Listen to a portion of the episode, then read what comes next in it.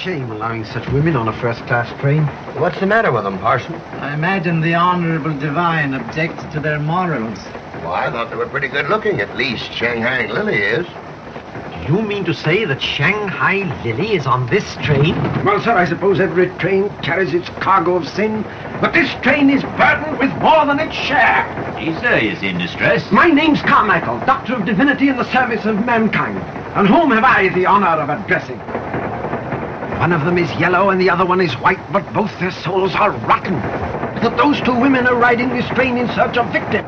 Shanghai Lily, for the last fortnight I've been attending a man who went out of his mind after spending every penny on her.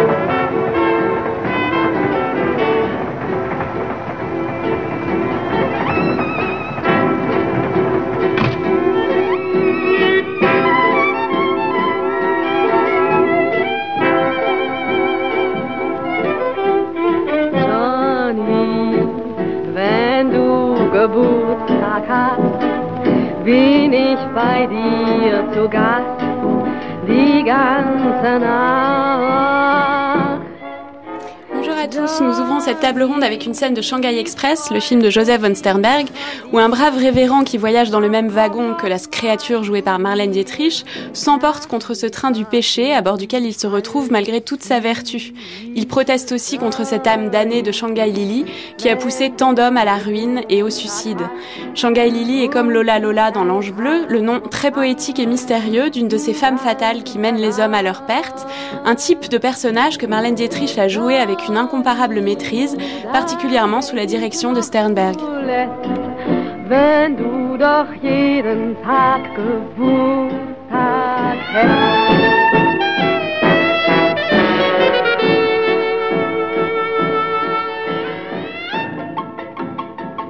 C'est ainsi en revoyant La femme et le pantin ou encore X27 que nous avons eu envie de nous promener dans l'imaginaire littéraire et cinématographique qui entoure ce type ou même ce stéréotype qu'est la femme fatale. Et nous allons le faire avec nos trois invités. Tout d'abord Marc Anfreville, professeur de littérature américaine à la Sorbonne, Damien Aubel, journaliste de cinéma à la revue Transfuge, et André Roche, spécialiste d'histoire culturelle et professeur à l'université de Strasbourg. Alors pour commencer et pour placer cette discussion sous le signe de la littérature, nous allons écouter un extrait de L'aventure d'un jeune Allemand de Washington Irving, lu par Anne-Vanessa Prévost, un texte très évocateur qui nous met tout de suite dans l'ambiance. Tout à l'ivresse du moment, Wolfgang lui déclara sa passion. Il lui raconta l'histoire de son rêve mystérieux et comment elle s'était emparée de son cœur avant même qu'il ait eu l'occasion de la voir. Étrangement émue par son récit, elle reconnut s'être sentie attirée vers lui par une force également inexplicable. Alors je suis à vous, murmura-t-elle, et elle se laissa aller sur la poitrine du jeune homme. Le matin suivant, l'étudiant laissa dormir sa jeune épouse et sortit à la première heure pour chercher un appartement plus spacieux. À son retour, il la trouva allongée sur le lit, la tête rejetée en arrière, sous son bras. Il lui parla, mais ne reçut point de réponse. Il lui prit la main, mais cette main était froide et inerte. Son visage était livide et dur. En un mot, ce n'était plus qu'un cadavre. Saisi d'horreur et d'épouvante, il jeta l'alarme dans toute la maison. Une scène de confusion s'ensuivit. La police fut convoquée, mais comme l'officier de police pénétrait dans la chambre, il tressaillit à la vue du cadavre. Grand Dieu, s'exclama-t-il, comment cette femme est-elle parvenue jusqu'ici? Vous la connaissez donc? questionna Wolfgang avec précipitation. Si je la connais, s'écria l'officier, elle a été guillotinée hier. Il s'avança, défit le noir collier du cadavre, et la tête roula sur le sol. L'étudiant se prit à hurler dans un accès de délire. Le démon C'est le démon qui s'est emparé de moi. Je suis à jamais perdu. On essaya, mais en vain, de l'apaiser. L'effroyable conviction qu'un esprit démoniaque avait ranimé le cadavre pour sa seule perdition s'était emparée de lui. Il tomba dans la démence et mourut dans une maison de fous.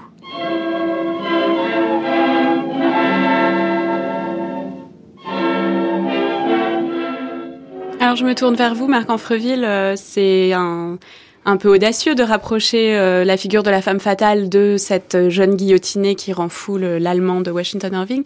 En même temps, euh, on a là une union de la féminité et de la mort qui peut nous guider sur la bonne voie. Sans doute. J'ai été frappé là en, entendant cet extrait par le fait que l'étudiant rappelle qu'il la connaissait avant de la rencontrer.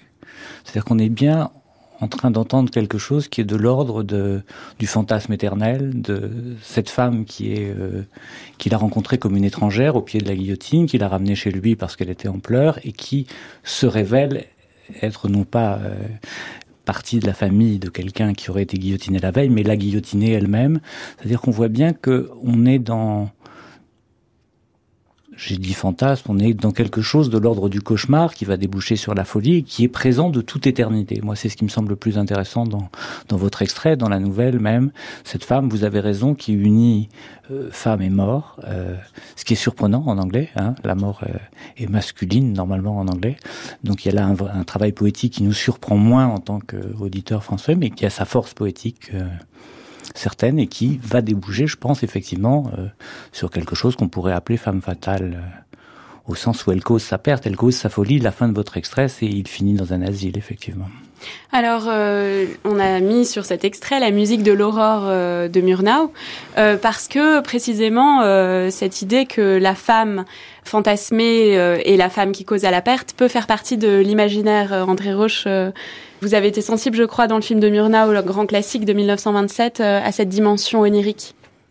Alors, j'étais sensible au fait que dans le film de Murnau, il y a une sorte de surimpression, c'est-à-dire que lorsque l'homme pense le réel, en fait, il ne pense pas la réalité, il pense dans son rêve, et dans ce rêve, il y a la femme, et en l'occurrence une, une femme qui est fatale, alors que son épouse, elle, est constamment dans la réalité, c'est-à-dire que elle s'occupe des enfants, elle s'occupe des, euh, des poussins qu'il faut nourrir, elle s'occupe éventuellement de l'intérieur, et le, le, film va euh, précisément euh, se jouer sur cette histoire du rêve qui, à un moment donné, se révèle être le rêve de la ville. Autrement dit, cette femme, c'est la femme ville.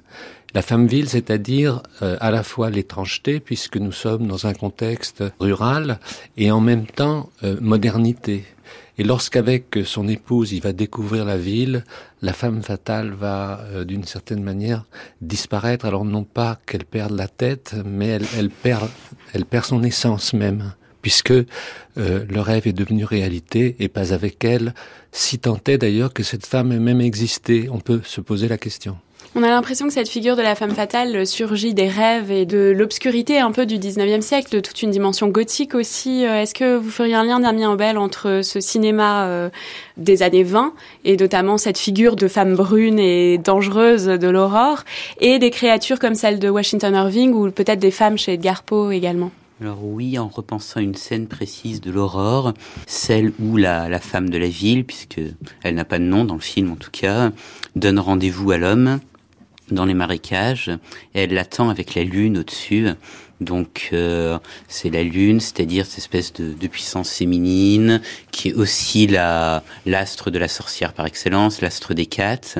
Donc qui a chez cette femme qui ressemble pourtant à première vue à une, une flappeur comme il y en avait tant, qui pourrait sortir de, de chez Fitzgerald par exemple, qui fume, qui est femme libre. Il y a aussi chez elle une manière de condenser euh, tout cet imaginaire très ancien, très archaïque, et qui la renvoie euh, peut-être même avant le romantisme, avant Poe, qui renvoie peut-être à des grandes figures mythiques, des grandes peurs mythiques, et qui fait que si elle est, euh, comme vous l'avez très bien dit, donc la femme de la ville, elle est aussi la femme de la nature dans ce que la nature a de, de plus primitif et peut-être de plus terrifiant.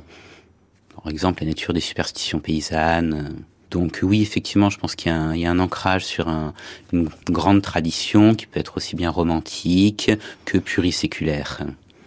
Marc Orfreville. Oui, j'ai juste envie de, avec cette idée d'archaïque, de revenir un peu, parce que c'est, vous avez raison de parler peut-être là, pour ce qui nous concerne, d'un ancrage gothique et par-delà, puisque Washington Irving, c'est le tout début du siècle, mais toute une, toute une histoire victorienne, on a évidemment envie de faire appel euh, aux sirènes, à la Gorgone, euh, après cela à Cléopâtre. Enfin, il me semble qu'il y a une généalogie comme ça de la femme fatale qui remonte, euh, sans faire œuvre là de d'histoire, pardon, mais il me semble Mm-hmm. qu'on est, on s'est enfermé un peu dans un schéma de la, la femme fatale qui viendrait de l'univers victorien seulement, alors qu'à l'évidence, et, et j'y pensais déjà en parlant de fantasme et de ce qu'elle peut avoir d'ancré dans un imaginaire, elle est toujours déjà là dans la tête de l'étudiant allemand, et j'ai souri, ce qu'on ne voit pas à la radio quand vous avez parlé de perdre la tête, parce que chacun aura entendu que c'est elle la guillotinée, mais c'est lui qui perd la tête et qui devient fou. On voit bien qu'ils ils sont là interchangeables, enfin la femme fatale fait partie de lui complètement complètement.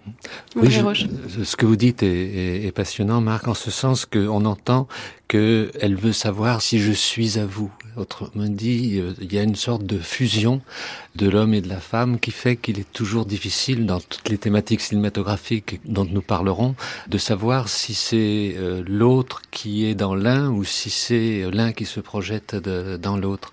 Peut-être y a-t-il néanmoins une, une nouveauté dans le film de Murnau par rapport à ce que vous venez de, de dire, Damien, à savoir que cette femme, effectivement, il y a la nature, en tenant compte du fait que la Lune est un astre froid. La Vierge Marie est sur une, un croissant de lune, car c'est une déesse froide. Mais en même temps, cette femme, elle est quelque chose de nouveau dans l'histoire, à savoir la ville. Et sa fascination, car euh, la ville telle que cet homme l'imagine, c'est un, un espace qui est d'une certaine manière totalement illusoire, à la fois inaccessible, incompréhensible et néanmoins présent aux portes de son, euh, de son village.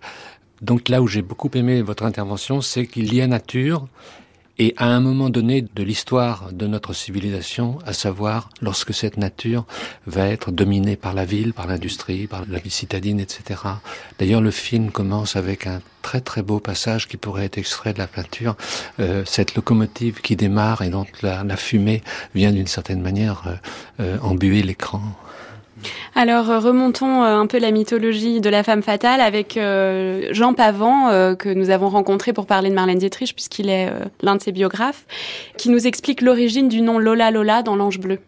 Ça vient de la Loulou de Wedekind, laquelle Loulou vient de Lilith, la femme qui était avant Ève, la femme qui, qui se passe des hommes. Et en effet, Lola Lola, c'est pas du tout le nom dans le roman de Heinrich Mann. Elle s'appelle Rosa Fröhlich parce que c'est pas centré sur une femme euh, euh, fatale, quoi. Ouais, Le roman est un roman social absolument remarquable, mais c'est pas ça. Et c'est Sternberg qui a pensé à Lola Lola, c'est lui qui a trouvé le nom. Bien sûr, il pensait à Loulou, mais Loulou elle-même, euh, ça vient de Lilith, c'est-à-dire la femme fatale, c'est la femme qui ne dépend pas de l'homme. C'est l'autre Ève. euh, Et évidemment, bon, après quoi les Lola qui ont suivi ne pouvaient que faire référence à l'ange bleu, mais le nom de Lola dans l'ange bleu, bien sûr, faisait déjà référence à une longue mythologie. Bien sûr, l'ange bleu est un film mythique, ayant créé une mythologie, mais parce que ça se rattache oui, à une mythologie de toujours. Alors euh, Marc Anfreville, euh, je vous voyais hocher la tête en entendant le nom de Lilith. Est-ce que vous pouvez nous, donner votre vision de cette créature euh, qui appartient à une légende biblique euh, plus qu'à la Bible elle-même? Oui, enfin, j'ai- j'ai- vous m'avez vu tiquer plus que hocher la tête. Il me semble que si on dit euh, Lilith est la femme qui ne dépend pas de l'homme, on déforme un peu la légende. hein. Euh, Lilith, c'est celle qui refuse, ce qui n'est pas tout à fait la même chose. C'est pas qu'elle ne dépend pas, c'est qu'elle elle ne veut même pas devenir la femme que Dieu a prévu qu'elle soit, c'est-à-dire la femme d'Adam. Et justement, euh, dans le, la lignée de ce que je disais tout à l'heure, c'est-à-dire on enfermerait les choses, on enfermerait, je crois, une certaine vision de la femme fatale si on ne faisait d'elle que l'expression d'une espèce de révolte, enfin de, de, de rébellion, de proto-féminisme, de choses comme ça, qui sans doute juste à un certain moment de l'histoire. Je pense qu'il y a effectivement, euh, du côté victorien, dans la deuxième moitié du siècle, quelque chose d'une peur des hommes, de cette femme qui s'émancipe et qui peut-être s'exprime là.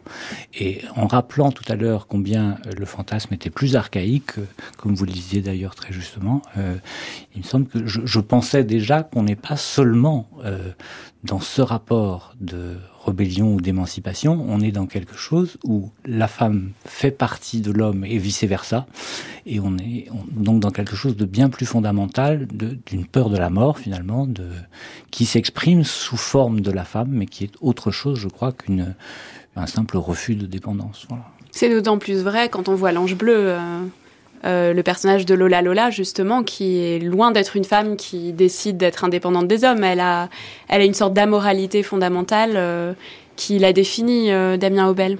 Oui, parce qu'il me semble qu'il y a le Enfin, si on envisageait la, femme fatale comme une rebelle absolue, on serait peut-être plus proche de figures comme celle de l'Amazone, par exemple, ou de Pentésilée. Tandis que la, je pense, c'est ce que je reviens un peu sur ce que vous avez dit tout à l'heure à propos de la ville, je pense que la femme fatale est indissociable d'une euh, d'un contexte à la fois urbain et économique. C'est aussi une aventurière. C'est une euh, peut-être que le terme le plus juste serait, celui de vamp. C'est donc euh, une femme ambitieuse qui va arriver à ses fins et arriver à ses fins dans une société donnée, alors que ce soit l'Allemagne de l'entre-deux-guerres, que ce soit l'Amérique des années 40. Et euh, pour ce faire, elle a besoin des hommes. Donc, comme vous disiez justement, elle ne peut pas s'en couper. Elle s'en sert, elle les manipule. il se peut également qu'elle se prenne un retour de bâton, euh, dont on est même amoureuse. Hein. André Roche. Alors, je partage évidemment ce qui vient d'être dit. J'ai vu et j'ai revu L'Ange Bleu. Et euh, je me suis demandé si la femme fatale dans L'Ange Bleu, nous ne la comprenions pas à partir de la décadence de l'homme. C'est-à-dire que Comment devient-elle fatale? Elle devient fatale parce que dans un premier temps, ce professeur euh, Rat va oublier son chapeau dans sa cabine et il va euh, partir avec son sa petite culotte. Donc, d'un certain point de vue, ce chapeau, c'est extrêmement important au début du XXe siècle. Le chapeau, c'est l'honneur de l'homme. Donc, il perd son honneur. Et puis ensuite, dans un deuxième temps, il va euh, perdre son identité. Donc, il était professeur et il échange ça contre un amoureux qui épouse euh, euh, une femme de cirque, enfin, ou pour dire les choses avec la violence du film. Alors on peut continuer de cette manière-là. Petit à petit, elle devient fatale parce qu'il finit hors de l'humain. Autrement dit, il va euh, faire cocorico comme on lui, lui demande, puisqu'on vient de frapper et de casser un œuf sur sa tête. Premièrement, une poule ne fait pas cocorico. Et deux, il va reprendre cela en se précipitant sur les autres personnages qui sont présents. Donc ce n'est plus un homme, c'est même pas une bête, c'est un monstre. Et c'est dans cette euh, décadence, dans cette chute, dans cette déchéance que nous comprenons, en quelque sorte, comme dans un miroir, ce qu'est la peur masculine de la femme fatale. Marc Anfreville. Tout à fait. C'est-à-dire, il me semble que dans cette idée de perte, là, qui pourrait s'inscrire euh, du côté de cette perte, perdre la tête dont on parlait tout à l'heure. Euh, tout à fait. Oui. En disant ça, vous, vous, vous rappelez aussi toute cette généalogie qu'on a esquissée. Hein. Si Cléopâtre se, se constitue en femme fatale, c'est bien parce que Antoine pourrait tout y perdre. Il devient cet homme de la femme, c'est-à-dire ce, petit homme qui n'est plus euh, le grand homme qu'il souhaite être en imitant César. Il y a une interaction entre la, vision projetée de ce que peut être la femme et la façon dont l'homme lui-même la voit. On pourrait dire ça de d'Ulysse aussi. Mmh, si, Ulysse écoute la sirène, alors il ne sera plus l'homme qui finit sa traversée, même s'il s'agit là de retourner vers la sienne. Hein. Donc c'est bien du côté de la perte, je crois que vous avez raison. Enfin, ça m'intéresse que vous disiez ça oui. comme ça. Le, il y a quelque chose que cette femme fait perdre. On l'a entendu dans l'extrait de, de film tout à l'heure. Hein. Ils ont tous dépensé leur fortune. Enfin, elle leur a fait perdre Express, tout leur argent. Oui. Alors c'est souvent une question d'argent. Mmh. Euh, c'est symboliquement, on voit bien que là, l'homme va perdre sa fortune, tout dépenser pour elle, mais on voit que ça peut être d'autres choses dans le cas d'Antoine ou dans le cas d'Ulysse. Oui. J'ai l'impression que la perte peut être plus générale qu'une perte du, du, statut social ou même qu'une perte de la raison. Je repense à l'aurore dont on parlait tout à l'heure. La démarche de l'homme, on sait que l'acteur avait lu, je crois qu'il avait 20 livres de plomb dans les semelles que avait fait maître Murnau. Euh, l'acteur lui-même devient une espèce d'infra-humain, une espèce de créature qui a au geste ralenti, quasiment somnambule. Alors, euh, je sais pas, peut-être l'équivalent précurseur du zombie moderne, je n'en sais rien. Mais en tout cas, un personnage euh, qui n'a d'humain que le corps et encore, voir sa démarche voûtée. Le contact avec la femme fatale, avec la femme de la ville, a signifié chez lui une perte de ce qui a peut-être de plus essentiel, son humanité. Il me semble que tout le film est une reconquête de cette humanité, une reconquête de la possibilité de s'exprimer, de penser, et ainsi de suite. Vous avez prononcé tout à l'heure, Damien Aubel, le mot de vamp, qui est un mot qui apparaît euh, dans le Hollywood euh, des années 20 pour euh, désigner un certain type de séductrice. Et ce sont toujours des séductrices très brunes, très. Il y a la fameuse Teda Barra, à qui on invente ce nom aux consonances mystérieuses. Et ces vamps sont liés aussi peut-être à un courant littéraire, à la Carmen de Mérimée, également l'héroïne de La femme et le pantin de Pierre Louis. Ces femmes qui sont liées au Sud et qui amènent de l'étranger leur dangerosité. Marc Anfreville, est-ce qu'on trouve cette idée aussi dans une littérature anglo-saxonne euh, d'un étranger qui amène le danger euh, féminin? Oui, je crois qu'on peut largement dire ça. Tout le, gothique dont vous parliez tout à l'heure, sur son versant américain, est alimenté par la vision d'un danger qui vient de l'extérieur on en voit euh, les résonances dans toutes les, peurs de type paranoïaque qui habitent encore l'Amérique aujourd'hui. Enfin, ce qui vient de l'extérieur, l'Amérique se sent vulnérable quand l'ennemi peut entrer, ce qu'il ne prévoyait pas. Mais pour revenir à ce que vous disiez d'ailleurs, enfin, aux, confins de l'étranger et de cette femme brune là, il me semble intéressant. Euh, on a, on a sous les yeux, ce qui n'est pas très radiophonique, mais un, portrait d'Hélène de, Troyes par euh, Rossetti qui est très blonde justement moi je dirais c'est plutôt du côté d'un inattendu que ça se situe. Elle n'est pas forcément brune, mais cette Hélène de Troyes, qui a toutes les chances euh, grecques qu'elle est d'être brune, va être représentée blonde. Hein, il y a, ensuite, il y a une femme qui s'appelle The Yellow Bird, qui se promène dans, dans un, imaginaire américain comme ça, à Malamud. Il me semble que elle est où on ne l'attend pas. Euh, on voit bien ce qui s'était passé pour les spécialistes de cinéma là, euh, où Rita Hayworth est tout d'un coup blonde. Euh, la Dame de Shanghai. La Dame de Shanghai justement. Voilà, elle est tout d'un coup blonde et donc elle, elle ne peut plus être l'héroïne. C'est-à-dire elle il y a quelque chose, elle devient forcément la mauvaise et elle est trop mauvaise. C'est un bel exemple de femme fatale. justement, voilà. Il me semble que la femme est cette femme inattendue. Elle est fatale parce qu'elle est inattendu. Et, déjà dans The German Student, enfin dans le l'étudiant allemand. allemand, tout à l'heure, on l'a entendu. Elle n'est pas celle qu'on attend. Mm. On la croyait vivante. André Roche.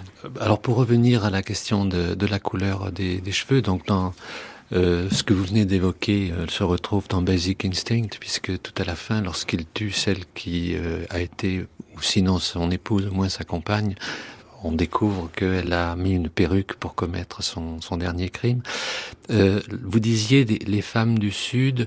Je me suis demandé en vous écoutant s'il ne s'agit pas de l'Orient, c'est-à-dire que à partir du 19e siècle, euh, ce que Marc vient d'évoquer, à savoir que l'inattendu, le, surprenant, l'étrange, l'étranger, c'est l'Orient et les femmes orientales euh, du moins dans le fantasme, hein, entendons-nous bien, hein. euh, les femmes orientales apparaissent comme précisément cette menace pour la civilisation et en même temps ce qui euh, la rend, les rend terriblement séduisantes.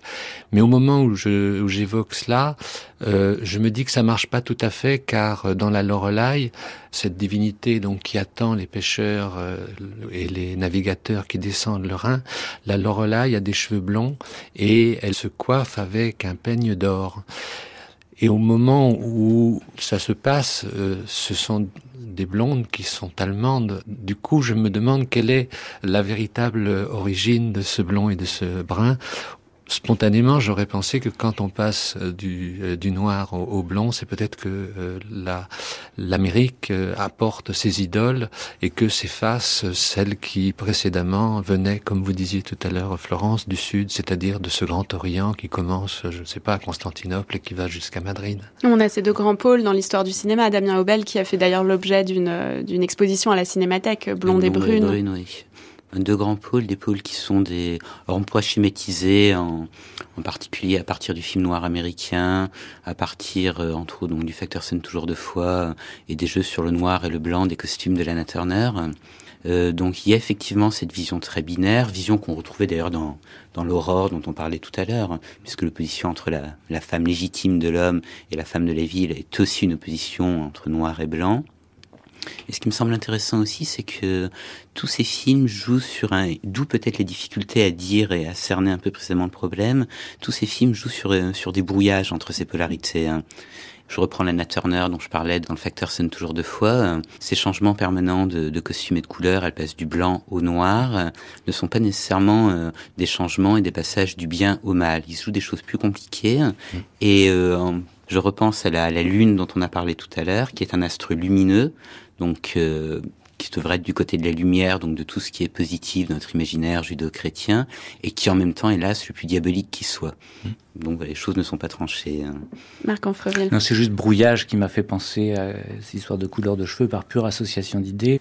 Dans le gothique que vous évoquiez, l'idée qui me vient, c'est tout de même euh, l'Aegia de Poe, dont je rappelle qu'elle est la femme brune par excellence. Enfin, elle, elle meurt euh, elle est remplacée par une seconde femme qui est blonde, Lady Rowena. Mais quand Rowena meurt à son tour, celle qui ressuscite, c'est la première. Et on voit cette chevelure brune qui reparaît au moment de la mort. Enfin, donc, à propos de brouillage, il me semble qu'on pourrait dire que ces choses sont plus confondues qu'elles en ont l'air, en une espèce de résumé de... Difficile de ne pas penser à Hitchcock et à Vertigo avec euh, ce que vous nous dites là, euh, le, la, la, défunte et sa réincarnation fantasmée avec différentes chevelures. André. Oui, je trouve passionnant cette question de la chevelure. Pour l'instant, nous nous sommes arrêtés à sa teinte. Moi, ce qui me frappe le plus, c'est son abondance. Et euh, dans cette abondance de la chevelure, et en particulier lorsqu'elle est ouverte, je me demande si il n'y a pas cette idée que ces cheveux qui se sont laissés aller, c'est le retour du sauvage, alors que dans notre civilisation, au moins jusqu'à la Deuxième Guerre mondiale, peut-être un peu encore après, une femme ne peut pas sortir en cheveux, comme on dit. Euh, il faut qu'il soit retenu par euh, des, des, peignes, qu'il soit retenu par euh, un, un, chapeau éventuellement. Du coup, euh, la nécessité de mettre une chevelure abondante et qui déferle sur les épaules est un, quelque chose qui associe la sexualité et la sauvagerie. Et donc, euh, ce lien euh, entre sexualité, sauvagerie et mort euh, éclate de façon absolument flagrante dans le film noir américain de la grande époque, des années 40. On va écouter tout de suite la bande-annonce d'Assurance sur la mort de Billy Wilder. I killed Dietrichson. Me, Walter Neff, insurance agent, 35 years old, unmarried, no visible scars. Until a while ago, that is. Yeah, I killed him. I killed him for money and for a woman. It all began last May. I was thinking about that dame upstairs and the way she had looked at me. And I wanted to see her again, close, without that silly staircase between us. How could I have known that murder can sometimes smell like honeysuckle? I can't stand it anymore. What if they do hang me? They're not going to hang you, baby. It's better than going on this way. They're not going to hang you because you're going to do it and I'm going to help you. Yes, from the moment they met, it was murder. But always behind them, with his devilish hunches and his brilliant brain, was Keys. The murder's never perfect. Always comes apart sooner or later. And where two people are concerned, it's usually sooner. Could they get away from him and his relentless pursuit? And could they get away with murder? Alors comme tous les films de Billy Wilder, Assurance sur la mort est remarquable par la qualité de ses dialogues et rien que dans cette bande-annonce, on entend plusieurs phrases mémorables, notamment cette idée que le héros ne savait pas que le meurtre pouvait avoir le parfum du chèvrefeuille, c'est quand même très joli. Euh, et puis aussi cette remarque euh, sur la cicatrice, euh, j'avais envie de vous poser cette question, Marc Anfreville, parce que euh, Fred McMurray, donc euh, dans le rôle de Walter Neff, nous dit qu'il n'a pas de cicatrice visible. Le en anglais convoque l'idée de d'un autre mot, Scarlett, euh, la lettre écarlate, euh, et aussi l'impératrice rouge de Cerner, qui s'appelle en anglais The Scarlet Impress. Euh, est-ce que ce lien entre cicatrice et écarlate existe, ou est-ce que c'est juste un hasard sonore? Je crois qu'il n'y a pas de hasard sonore. J'avais là encore, en, en entendant euh, cette bande-annonce, pour avant de vous répondre, on est frappé et ça, pour rejoindre ce qu'on était en train de dire juste avant, euh, par le fait qu'ils disent euh, je voulais retrouver cette façon dont elle m'avait regardé. Hein, on dirait que tout est là, c'est-à-dire c'est la réponse des cheveux là à la bergère, c'est-à-dire est-ce que est-ce que c'est pas dans l'idée que cette femme pourrait l'avoir désiré que se situe la réponse et que se situe sa perte. C'est-à-dire, elle l'a voulu, il pense, il a imaginé qu'elle l'avait voulu, et c'est cet imaginaire-là qui va causer sa perte. Hein. Du côté de l'argent, hein, toute cette histoire de d'argent, d'assurance, etc. est très intéressante, je trouve, par rapport à ce qu'on disait. Maintenant, pour vous répondre, il me semble aussi, sans, euh, on est bien obligé d'entendre dans cette histoire de cicatrice quand même quelque chose de l'ordre d'une sexualité féminine, hein, et, particulièrement si elle est rouge. Euh, c'est vrai que euh, on n'a pas, on pense rarement à la lettre écarlate de ce côté-là, et mm. pourtant, euh, Esther, dans la lettre écarlate, est une femme fatale au sens où elle provoque la mort, pas au sens où elle a trompé l'homme, pas au sens où elle a voulu causer sa perte, mais au sens pourtant où elle l'a causé en provoquant le désir de cet homme euh, euh, d'église alors qu'elle était qu'elle était mariée. Donc il y a bien une frontière comme ça de la sexualité qui s'écrit dans le signe. Vous avez raison de la cicatrice, enfin de la marque, on va dire peut-être. Mm. Hein. Euh, Scar et Scarlett est, juste phonique, mais il y a bien quelque chose de la marque, effectivement, de la marque de la femme qui là provoque la mort, oui. Mm. Il y a un peu deux familles de femmes fatales. Il y a les femmes fatales qui euh, sont parfaitement cyniques, comme celle d'Assurance sur la mort que joue Barbara Stanwyck, qui est peut-être la plus démoniaque des femmes fatales du cinéma de cette époque. Et puis celles comme, euh, comme Esther de la lettre écarlate, qui euh, causent le mal sans l'avoir voulu, mais qui sont quand même l'agent de, de ce malheur. Euh, mais pour revenir sur Assurance sur la mort, peut-être André Roche, votre regard sur ce film, euh, un, des, grands films euh, noirs de Billy Wilder. Par rapport aux deux films dont on parlait précédemment, celui de, Murnau et à l'Ange Bleu, la nouveauté c'est que les hommes, donc les, les deux agents d'assurance avec les niveaux de hiérarchie, etc., s'aiment et les deux femmes se haïssent. Autrement dit, c'est pas un jeu un homme une femme fatal, c'est deux hommes qui sont en compétition, qui sont en défi l'un avec l'autre pour faire un bon coup au, sens premier du mot coup, hein, euh, c'est-à-dire euh, gagner sur le partenaire pour être meilleur que lui et donc d'une certaine manière le séduire. Et les deux femmes, elles, se haïssent profondément parce qu'elles veulent l'une et l'autre le même homme, qui d'ailleurs n'est pas euh, Nef, mais euh, le petit ami de Lola. Je souligne qu'elle s'appelle Lola et que euh, la belle-mère s'appelle Dietrichson. C'est quand même étonnant comme choix.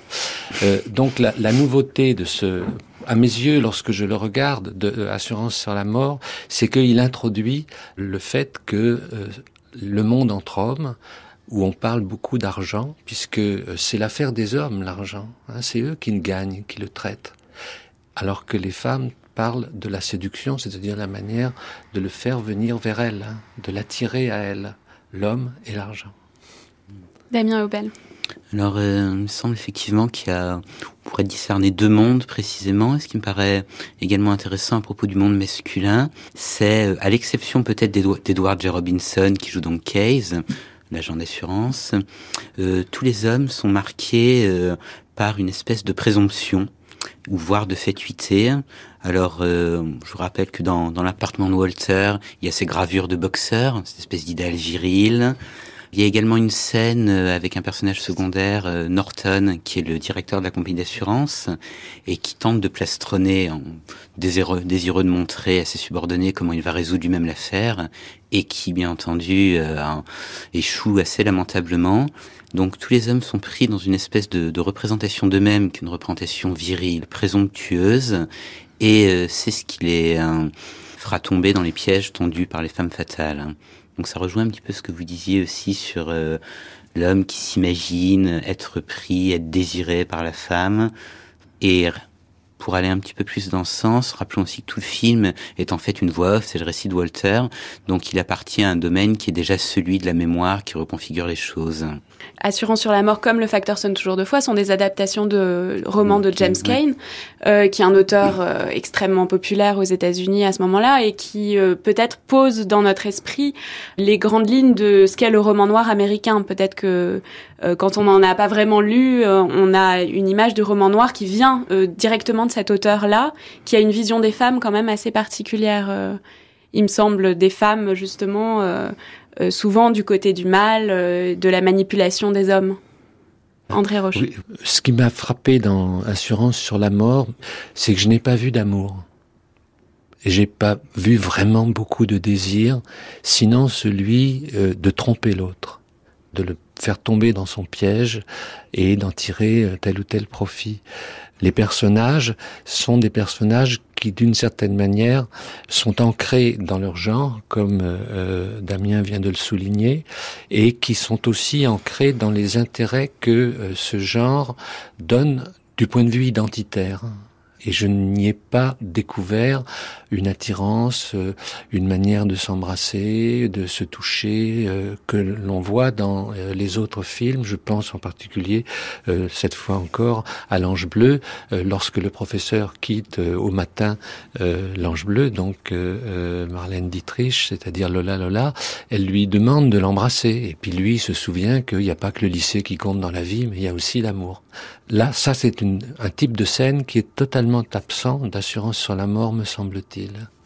Marc Anfreville. Il y a tout de même le, le couple d'amoureux en regard. Il me semble que la fille, dont j'oublie le prénom, Lola, justement. Lola, euh, est amoureuse vraiment. En fait, elle est là pour représenter ce qui pourrait être quelque chose du, du, du véritablement sentimental. D'autre part, il me semble que lui la désire vraiment. Là, on touche vraiment à l'analyse de ce fantasme central. Hein. On a besoin, pour que le, fantasme fonctionne, que l'homme effectivement désire cette femme, qui elle ne fait que semblant de le désirer. Parce qu'on a parlé de semblant tout à l'heure, l'homme qui se croit, et encore une fois je reviens au German Student, tout se passe après la première, nuit d'amour qui est éludée, mais au matin, on a entendu dans la lecture, hein, il vient de se passer quelque chose, et c'est un peu le cas dans ce film, c'est-à-dire il chute après, une fois qu'est passé le moment où le spectateur peut se dire ça y est, maintenant ils ont cette relation sexuelle, maintenant ils sont amants, alors il est tombé. Voilà, donc on ne peut pas dire complètement que il, s'imagine, enfin lui, je pense, la désire. Enfin, il faut cette participation active du désir de l'homme vers cette femme qui, elle, ne fait que jouer. C'est le fantasme entier, là. Alors, euh, écoutons un extrait du Facteur sonne toujours deux fois en miroir euh, avec ce que vous venez de dire, Marc Anfreville. Les deux amants euh, illégitimes, euh, Lana Turner et John Garfield, qui complotent euh, la mort du mari de Lana Turner. Frank, do you love me? Yes. Frank, est-ce que tu m'aimes? Oui. Do you love me so much that nothing else matters? Yes. Est-ce que tu m'aimes assez pour que rien d'autre ne compte? Oui. Chérie, il y a... Il y a quelque chose dans ce cas qui arrangerait tout. Quoi? Un accident qui pourrait arriver à Nice? Appelons ça un accident. Cora Mais c'est toi qui as eu cette idée l'autre jour. Mais je plaisantais. C'est vrai? Oui, c'est vrai. Est-ce que tu es certain de ne pas y avoir songé Jamais je n'y ai songé, Cora, je te le jure. J'ai le courage de l'avouer, moi j'y pense. Cora. Écoute-moi, Franck, je ne suis pas ce que tu crois. Je veux me faire une place dans la vie et travailler dur pour devenir quelqu'un. Mais on ne peut rien faire sans amour, Franck. Du moins, une femme ne peut rien faire. J'ai commis une erreur en me mariant. Et cette erreur, je veux la réparer par tous les moyens. Mais nous risquons la mort. Moi, si nous sommes adroits et tu es fort, Franck, tu trouveras. Beaucoup d'hommes ont osé. Il ne m'a jamais rien fait. Mais chérie, tu ne vois donc pas comme nous pourrions être heureux ici, sans cet homme. Do you love me, Cora? That's why you've got to help me. It's because I do love you. Yes, you do. You couldn't get me to say yes to a thing like this if you didn't.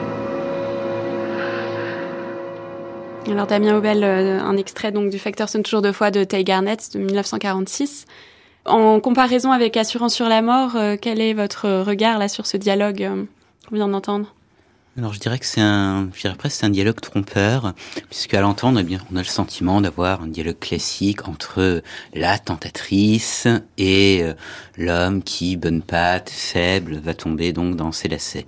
Mais euh, il faudrait, je pense, le mettre en regard avec d'autres scènes du même film, et en particulier euh, avec euh, toutes ces scènes de contrepoint comique qu'on voit apparaître. Et je pense en particulier à la, la, première scène, une des premières scènes du film, qui est l'apparition de Lana Turner, à juste titre, une des scènes les plus célèbres du cinéma. Lana Turner avec sa plastique sculpturale, bref, absolument éblouissante. Tout en blanc, justement, comme vous le disiez tout à l'heure. Il y a un jeu sur les couleurs de ses costumes, assez remarquable. Si, puis littéralement rayonnante, et euh, donc qui, qui subjugue autant le spectateur que euh, John Garfield. Mais euh, une fois donc que cette scène s'est déroulée selon presque, si j'ose dire, les, les, canons du genre de la femme fatale, sur quoi se porte l'attention de la caméra? Sur un steak qui est en train de cramer, puisque John Garfield, tout à la vision de Turner, on le comprend bien d'ailleurs, euh, a laissé brûler son steak. Donc, la chair brûle. Quoi. voilà, la chair brûle, mais c'est, ça introduit également une dimension qui est de l'ordre euh, du comique, voire du tragicomique même, pourrait-on dire. Donc des scènes de ce genre, également les désirs qui sont somme toute des désirs très banals de Cora. Tout cela me fait dire qu'il y a euh, dans cette femme fatale quelque chose qui n'est peut-être pas de la parodie, mais en tout cas qui fait d'elle une femme peut-être plus banale que fatale. Alors, j'oserais, vraiment un titre d'hypothèse, peut-être de pure fantasmagorie, mais l'idée que euh, le facteur sonne toujours de foi euh, pourrait être une forme de parodie déguisée d'assurance sur la mort, sachant que sur la fin du facteur sonne toujours de foi, il est question, pour des raisons que le spectateur comprend mal, d'une assurance vie justement. Absolument, et d'ailleurs le film a été tourné dans la foulée du succès d'Assurance sur la mort et un an d'écart. Voilà, exactement. Mm. Donc on peut en effet euh, se douter que le metteur en scène et Garnett avait à l'esprit ce modèle.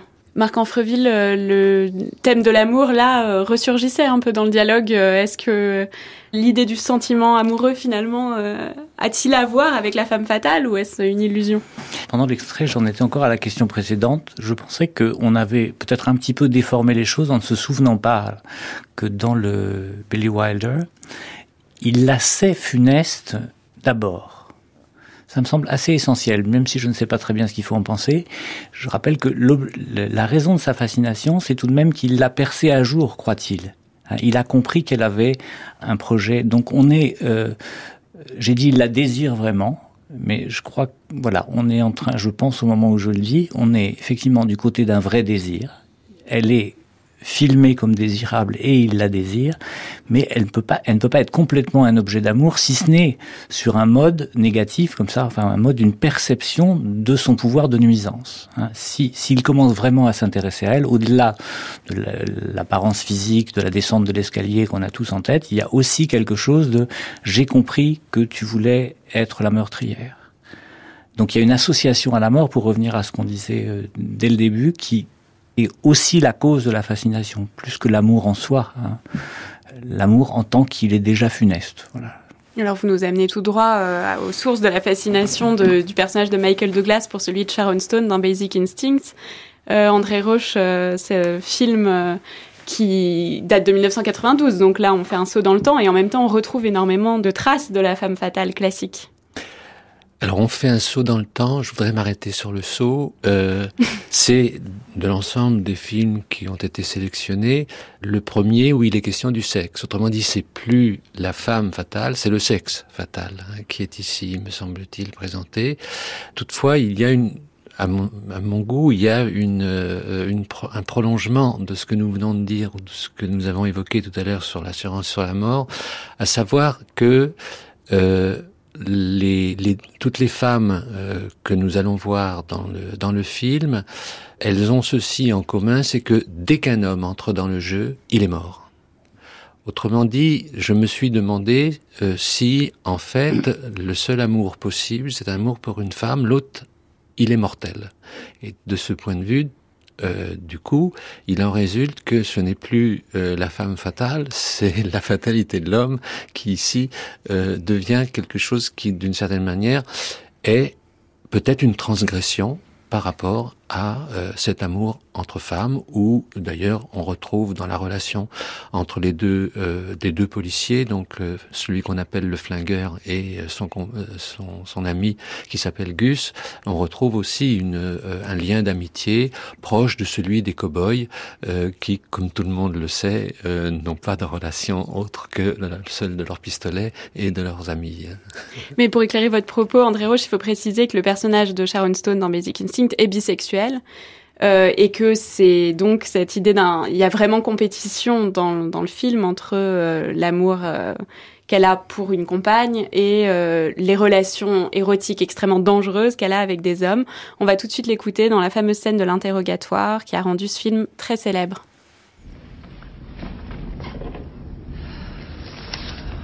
Would you tell us the nature of your relationship with Mr. Boz? I had sex with him for about a year and a half. I liked having sex with him. He wasn't afraid of experimenting. I like men like that. Men who give me pleasure. He gave me a lot of pleasure.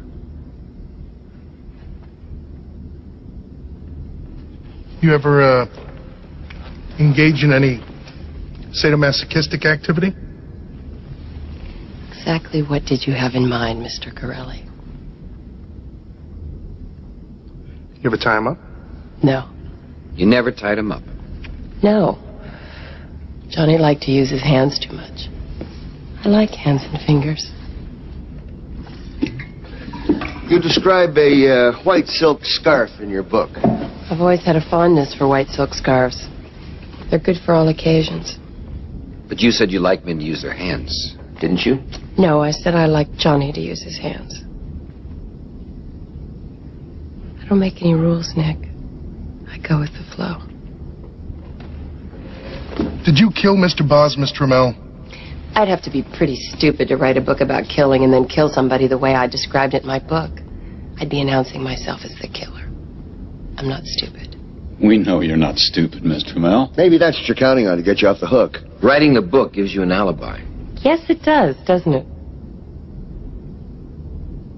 But the answer's no. I didn't kill him.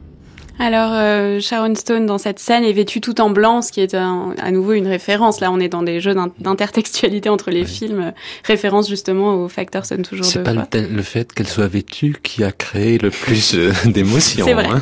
Parce que ce qu'on ne voit pas, c'est qu'à un moment, elle croise, elle décroise les jambes et elle est nue euh, sous cette robe.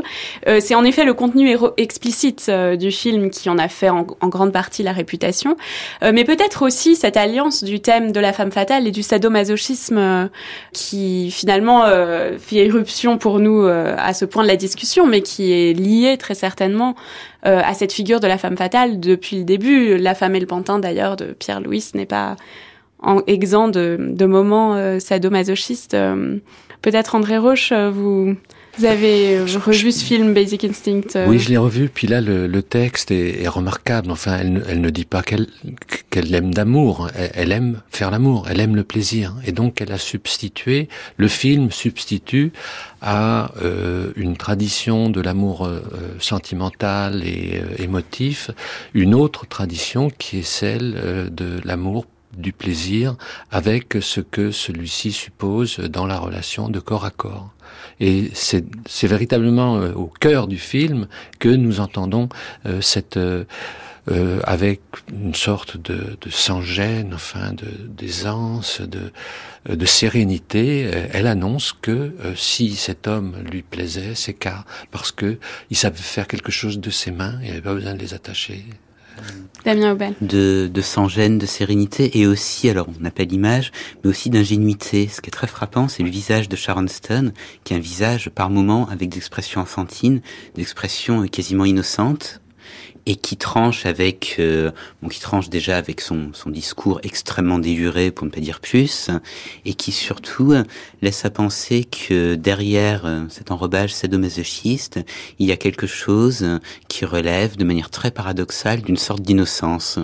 Alors je ne sais pas si on peut parler d'une une forme d'innocence du sexe et du plaisir, mais il y a là quelque chose d'assez curieux et qui est peut-être donc au-delà du scandale qui a pu provoquer cette scène, c'est peut-être cette dimension-là qui est, euh, sinon la plus choquante, au moins la plus intrigante. L'absence de culpabilité. Oui, l'absence de culpabilité, c'est cette espèce de, de fraîcheur ou d'ingénuité. hein. Marc Anfreville. Non, je, je me demandais, qu'est- qu'est-ce qu'elle dit en fait? Elle, elle dit je, je ne lui attachais pas les mains parce qu'il savait s'en servir. C'est-à-dire, elle, souligne que le- diagnostic sadomasochiste de leur relation est mis en échec par le fait qu'effectivement, elle l'avait complètement instrumentalisé. C'est-à-dire que c'est, son corps entier, main comprise. Vous avez dit, ça m'a frappé. On pas, elle n'a pas besoin de l'attacher. C'est-à-dire qu'il est déjà tellement transformé en objet que la question ne se pose pas. Et tout ça me semblait, enfin, moi, j'ai assez à cœur qu'on rétablisse ces, ces continuités. hein. On a beaucoup insisté sur la chevelure tout à l'heure. Vous faisiez là allusion assez clairement à cette euh, nudité entrevue dans, au moment où les jambes se décroisent. Il me semble qu'effectivement, il y a cette irruption du sauvage. Il y a quelque chose de pour les policiers qui regardent. Enfin, on voit, si je me souviens bien, on voit les policiers la regarder. Ça perturbe tout le cours de l'interrogatoire. Et le spectateur est mis dans cette position où il est lui aussi euh, placé dans cette position inattendue. Alors depuis le début, on parle de l'irruption d'un étrange, on parle de, la, venue du sauvage, et je crois que c'est ce dont il est question. C'est sadomasochiste couvre, recouvre finalement les choses sans les dire vraiment. Sadomasochiste, ça voudrait dire un peu des deux. Il s'agit de savoir quand même qui est de quel côté et, et sur quel mode. Hein. Et euh, je ne sais pas si on est dans le sadomasochisme, à part dans le dans l'allusion ludique. On est dans quelque chose où un homme est devenu un objet et où il en meurt. Le film commence comme ça et tout va ensuite s'engouffrer, c'est-à-dire il y a un danger de mort, réel ou supposé, pour le policier qu'exerce cette femme qui, effectivement, représente sa mort possible. André Roche. Oui, je voudrais rebondir sur ce que vient de, de dire Marc. La scène elle-même, elle est la seule femme et euh, il n'y a que des hommes euh, policiers. Bon, il y a une policière au fond, mais elle, elle n'apparaît pas. Et ce sont leurs visages qui vont euh, occuper l'essentiel de, de, de, la scène. Autrement dit, la femme fatale, c'est celle qui dit à l'homme le plaisir, le but de la vie, c'est-à-dire ce qui vaut la peine que la vie soit vécue, à savoir le plaisir sexuel. Et ça, c'est quelque chose, une sorte de vérité qu'elle leur jette au visage et qui fait qu'ils ils en perdent le visage. Presque la tête, mais en tout cas le visage. Ils sont médusés, en tout cas. Ils sont médusés, oui. Mmh. Damien Aubel. Je pensais, puisqu'on parlait de, de médusés, justement, euh, il y a cette espèce de, de fascination. Euh, le terme de fasciné était d'ailleurs présent dans, dans, la nouvelle de, de Washington Irving. Euh, et euh, cette espèce de fascination qui presque une fascination magique qui transforme les hommes en les hommes en animaux, en sauvages. Et je repensais à une autre scène de, de Basic Instinct. Cette fois, ce n'est plus avec Sharon Stone, mais avec celle qui joue euh, Beth. Euh, c'est la nuit que passe, euh, enfin même pas la nuit d'ailleurs, quelques heures que passe euh, Michael Douglas avec elle, où il se comporte véritablement en brute épaisse et en sauvage. Donc il y a une espèce de donc voilà pour revenir un peu sur ce qu'on disait au tout début, il y a à la fois euh, cette mise en avant du plaisir sexuel et en même temps, il y a le, son corollaire, le danger, qui n'est peut-être pas nécessairement le danger physique d'une relation sadomasochiste, mais le danger d'une fascination qui va jusqu'à transformer les hommes en, en pourceaux tircés ou en bêtes, hein, comme Michael Douglas chez Bess, ou comme même les visages pendant l'interrogatoire, euh, ces visages en gros plans qui sont presque des gros plans caricaturaux par moments. Quoi. Alors j'aurais aimé qu'on puisse parler aussi d'un autre film, La mauvaise éducation de Pedro Almodovar, qui est un film de 2003, euh, qui a la particularité d'avoir pour euh, femme fatale euh, un garçon, puisque c'est Gaël Garcia Bernal dans le rôle euh, d'un jeune homme qui se travestit, qui joue le rôle de la femme fatale, qui conduit plusieurs personnages du film à leur perte. Est-ce qu'on peut en dire juste un mot de conclusion rapide, peut-être André Roche, sur ce film de Pedro Almodovar Pedro Almodovar a, a, compris toute cette longue euh, série dont nous avons parlé et euh, il la renverse. Et il la renverse au moins sur deux points. Euh, je reviens à l'ange bleu. L'ange bleu nous a montré que euh, tout est devant, tout est à l'avenir, tout va se produire au cours du film. Chez Almodovar, tout est avant. C'est l'enfance. Et c'est dans l'enfance que se découvre la femme, enfin la fatalité, à savoir que le plaisir est interdit. À chaque fois que cet enfant veut aimer un, un, un garçon, euh, euh, eh bien il y a quelqu'un qui l'en empêche. Il semble que le message d'Almodovar sur la question de la fatalité, c'est d'abord le fait que c'est pas après qu'il faut regarder, c'est avant, et d'autre part, c'est pas dans la ce que vous disiez tout à l'heure, Marc, c'est pas dans la réalisation du désir que cela se passe, c'est au contraire dans l'interdiction de l'accès au désir. Damien Aubel. Alors euh, oui, je suis assez d'accord et je pense qu'il y a également autre chose que qui est bien saisi Almodovar dans ce film sur la figure de la femme fatale. C'est quelque chose dont on a un peu parlé ici, c'est la dimension de sacrifice et même de, de sacrifice de soi. Euh, donc je repense à cette scène euh, où euh, Ignacio euh, se rappelle donc se rappelle s'être trouvé dans la chapelle avec le, père Manolo et euh, en temps en voix off, ce jour-là, je me suis vendu pour la première fois dans la sacristie pour sauver Enrique. Donc il y a une dimension de, de, sacrifice de soi, alors qui peut renvoyer à l'amour fou, à l'amour passion. Le dernier mot du film, c'est d'ailleurs passion, et qui, alors pour dire très très vite, on voit un film qu'on a peu le temps d'évoquer, c'est euh, Le péché mortel avec Jane Tierney, qui elle également euh, se sacrifie elle-même par amour. Donc il me semble qu'il y a aussi cette dimension d'oblation qui est présente chez la femme fatale et qui en fait peut-être moins l'intrigante, calculatrice et froide que euh, peut-être une amoureuse folle. Marc Anfreville, je vous demande juste un mot de conclusion sur le sacrifice. Ça paraît euh, infaisable comme ça. Mais... Impossible, oui. Je, je, je réfléchissais juste. Ce qui m'apparaît, ce sont des différences. Donc j'imagine que c'est impossible. Je J'entends dans ces histoires. Je ne connais pas ce film-là particulièrement d'Almodovar, mais cette figure de, de l'enfant de cœur qui est. Euh, mmh. on le retrouve déjà dans La Loi du désir, si Absolument. je me souviens bien. Hein, donc... Et le scénario de la mauvaise éducation vient d'une petite scène de La Loi du voilà, désir. Voilà, celui où on, on, le voit effectivement. On voit Carmen Maura, si je me souviens bien, qui revient sur ces lieux d'enfance où elle était garçon à ce moment-là et où elle est devenue une femme.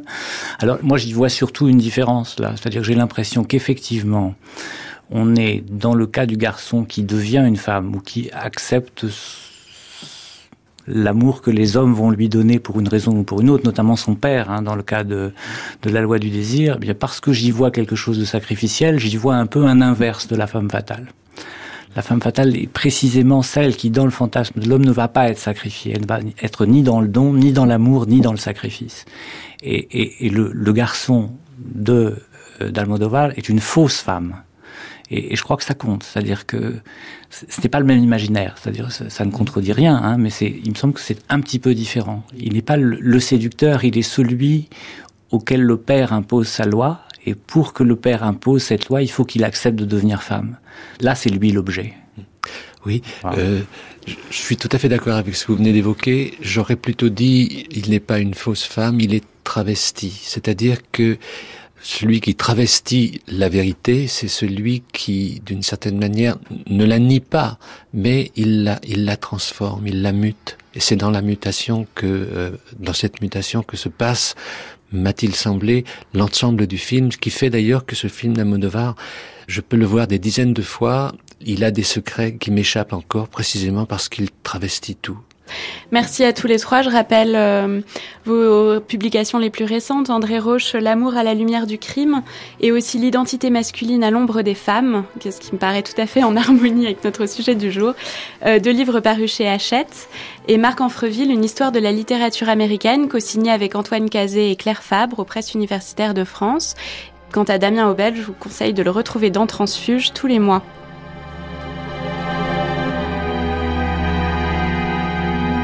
Alors nous allons nous quitter sur la musique de la mauvaise éducation, une très belle musique d'Alberto Iglesias. Une émission de Florence Colombani, chargée de réalisation Céline Terce, au son Jacques Vincent.